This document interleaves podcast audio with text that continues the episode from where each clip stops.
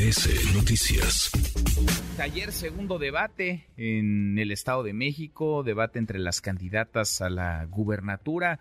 La aspirante de Morena PT Partido Verde Delfina Gómez trae, según todas las encuestas, un margen muy amplio de ventaja, doble dígito prácticamente en todas las mediciones, una contienda que prácticamente no se ha movido en su preferencia, en la tendencia de la preferencia electoral desde que inició. Le agradezco estos minutos al presidente nacional de Morena, Mario Delgado, que estuvo ayer con Delfina Gómez en el debate. Gracias, Mario, ¿cómo estás?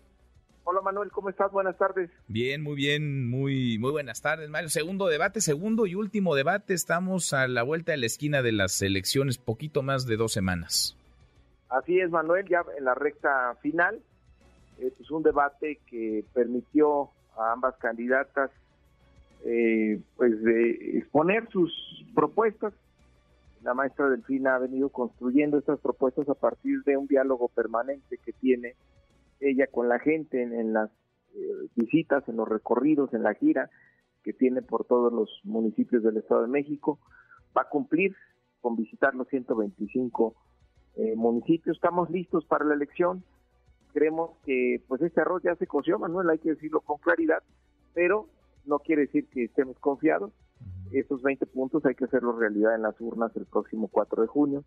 Estamos llamando a un voto masivo para que no haya la tentación del fraude que ocurrió hace seis años. 20 puntos, ven ustedes, de, distancia entre, entre Delfina Gómez y, Alejandra del Moral. Decía ayer Alejandra del Moral que ya alcanzó a Delfina Gómez, no presentó ninguna encuesta, digamos que eh, corroborara lo que, lo que mencionaba, pero 20 puntos traen ustedes arriba a, Delfina Gómez, Mario.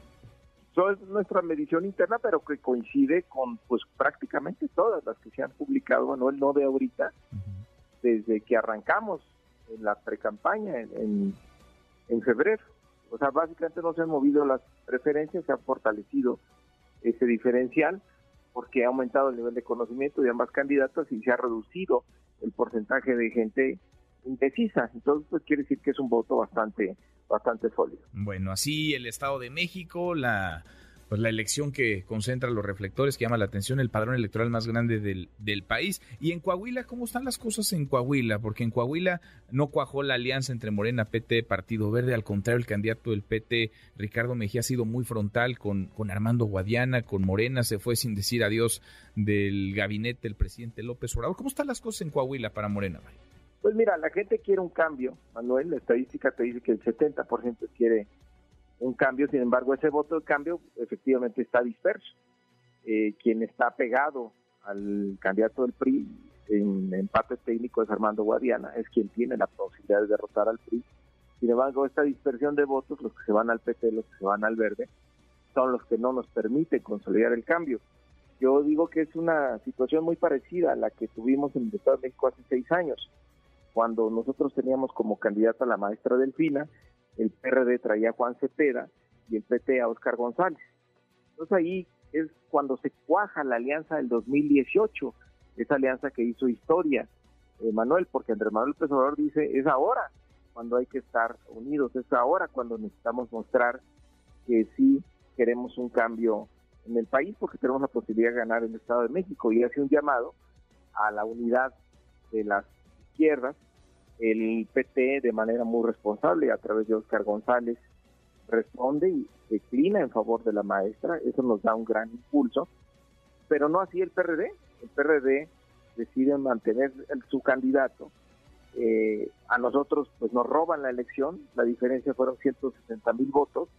Y el PRD termina con más de un millón de votos, pero pues gana el PRI, ahí es donde Andrés Manuel dice con el PRD ni a la esquina y se forma la alianza con el PT. Ahora estamos en una situación muy eh, similar, ¿no? Donde la unión de las izquierdas pues, nos puede llevar al triunfo. Ahora, esto me imagino platicado con la dirigencia de, del PT, con la dirigencia del Verde, no me imagino que lo hablen con con Ricardo Mejía, no lo veo en el ánimo de platicar siquiera, pero ¿qué dice el PT? ¿Qué dice el Partido Verde? Porque han sido aliados, pues todo este, eh, todo este gobierno, han sido aliados incluso desde antes, les ha ido bien, digamos, en el terreno electoral. Si hacemos un corte de caja, las elecciones del 21, del 22 para gobernador, esa alianza, la alianza Morena PT Verde, se llevó el 75% de las gubernaturas en, disputa. ¿Qué dicen las dirigencias del PT y del Verde? Porque parecerían estar arriesgando lo más por lo menos, Mario. Mira, es una alianza ganadora, eh, sin duda.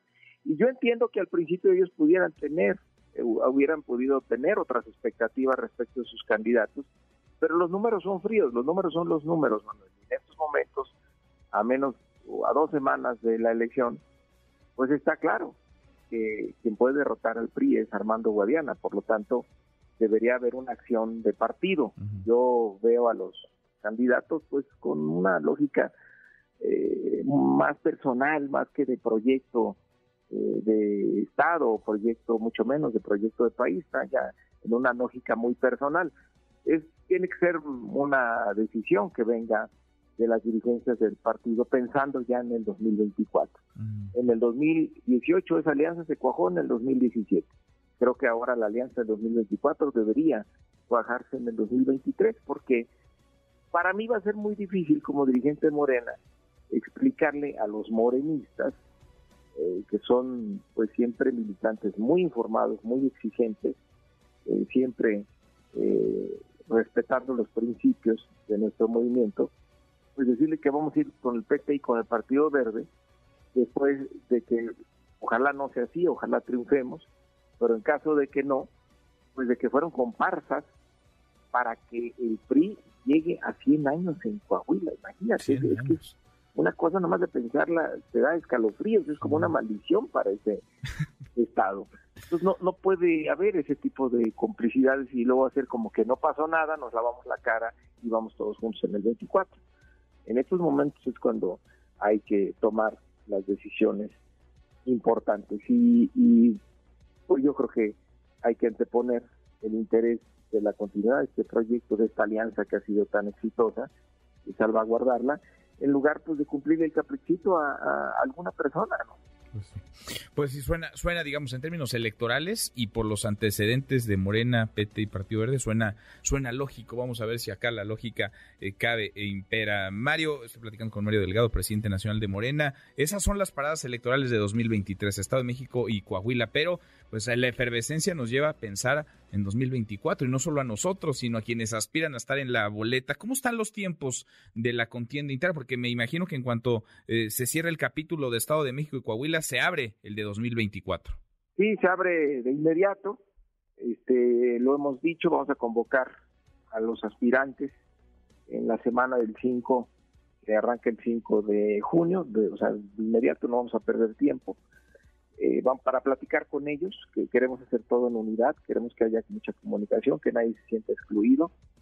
Habrá convocatoria la segunda quincena de junio, eh, registro de aspirantes, pues seguramente la primera semana de julio.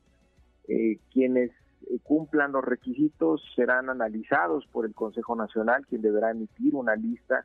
Imagino que se tardará una o dos semanas, de tal manera que la primera encuesta se realice entre julio y agosto. La segunda encuesta, cuándo y cuántos y quiénes la va a definir la primera encuesta. Y esta tendrá que ser necesariamente esta segunda y definitiva antes de noviembre. Entonces, fechas exactas, pues las conoceremos una vez que nos reunamos con los candidatos, con los aspirantes. Directamente con ellos va a ser entonces esta, esta Sí, vamos a platicarlo con ellos, no vamos a imponer nada. Este es un trabajo que está eh, dedicado a construir la unidad. ¿Y aquí haya piso parejo? ¿Va a haber piso parejo? Porque hay quienes dicen, no, hay piso parejo. Escuchamos pues esta misma semana el canciller Ebrard.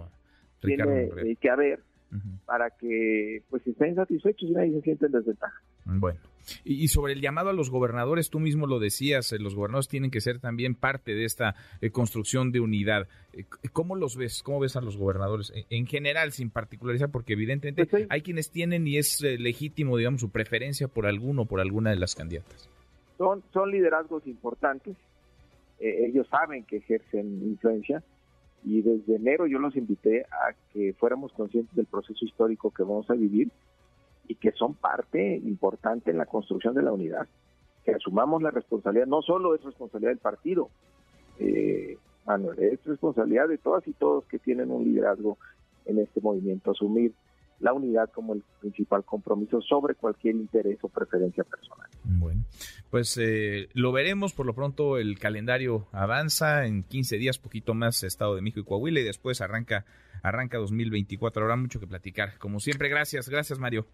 A ti, Manuel. Que tengas buena tarde. Saludos a tu auditorio y feliz fin de semana. Igual para ti, muchas gracias.